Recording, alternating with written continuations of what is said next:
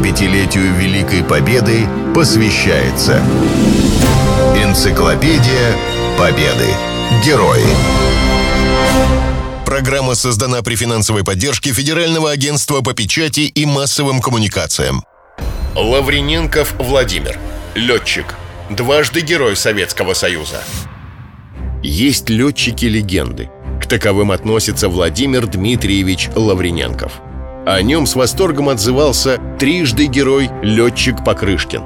Его упоминали в своих мемуарах немецкие асы. Лаврененков протаранил немецкий самолет, прыгнул с парашютом, попал в плен, бежал, воевал в партизанском отряде. За сбитые самолеты ему дважды присваивали звание Героя Советского Союза. Перед самой войной Владимир окончил Чугуевское военно-авиационное училище и работал там инструктором. На фронт попал в июне 41-го. Боевой счет открыл в Сталинграде, где за месяц сбил 16 немецких самолетов. Летчику присвоили звание Героя Советского Союза. К тому времени в его активе уже было 322 боевых вылета и 78 воздушных боев. Немцы хорошо знали русского аса. В книге про выдающегося немецкого летчика Эриха Хартмана описана просто фантастическая история. Агрессивное поведение этих советских пилотов показывает примечательный случай возле «Орла», который произошел с юным сталинским соколом-лейтенантом Владимиром Лаврененковым. Этот ас, имевший на своем счету 30 побед, сбил Ме-109. Он видел, как германский пилот посадил свой самолет на брюхо в поле, выскочил из кабины и побежал прятаться в соседний овраг, заросший деревьями и кустарником. Лаврененков кружил низко над землей и видел, что красноармейцы, скорее всего, не найдут германского пилота, который сможет спастись. Молодой русский лейтенант посадил свой истребитель рядом с разбившимся Ме-109 и сам повел пехотинцев в заросли. Лаврененков нашел спрятавшегося немца, набросился на него и задушил голыми руками. Русский ас вернулся к своему истребителю и взлетел в облаке пыли, оставив мертвого противника валяться у ног пехотинцев, разинувших рты от удивления. Когда Владимиру впоследствии прочитали этот фрагмент из книги, он только посмеялся. «Хорошо, хоть не съел». Лаврененкова упоминает в своей книге «Небо войны» знаменитый Покрышкин – в воздухе над линией фронта я раньше не раз слышал фамилию ведущего группы Лаврененкова. Он служил в другом полку и часто сменял нас на прикрытии наших войск.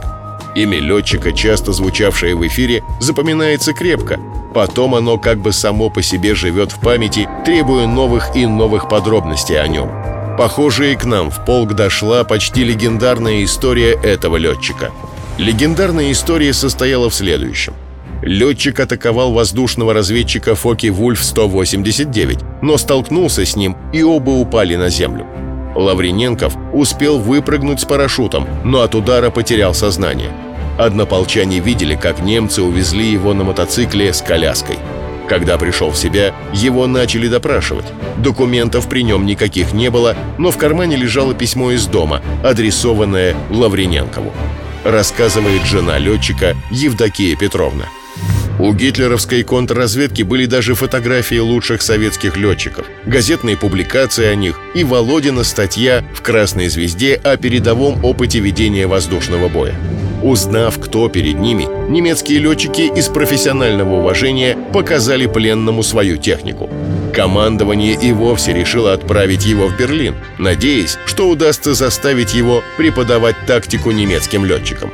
Но в районе Фастова Лаврененкову и его товарищу по несчастью капитану Виктору Карюкину удалось усыпить бдительность сопровождавших их немцев и выброситься из вагона на песчаный откос. Летчикам удалось отыскать партизан. Некоторое время они воевали в отряде. Потом их на самолете перебросили через линию фронта. Вернувшись в часть, Лаврененков продолжил воевать. В 1944 году его наградили второй медалью «Золотая звезда». Ко Дню Победы в его активе было 488 боевых вылетов и 35 сбитых самолетов. 75-летию Великой Победы посвящается Энциклопедия Победы. Герои. Программа создана при финансовой поддержке Федерального агентства по печати и массовым коммуникациям.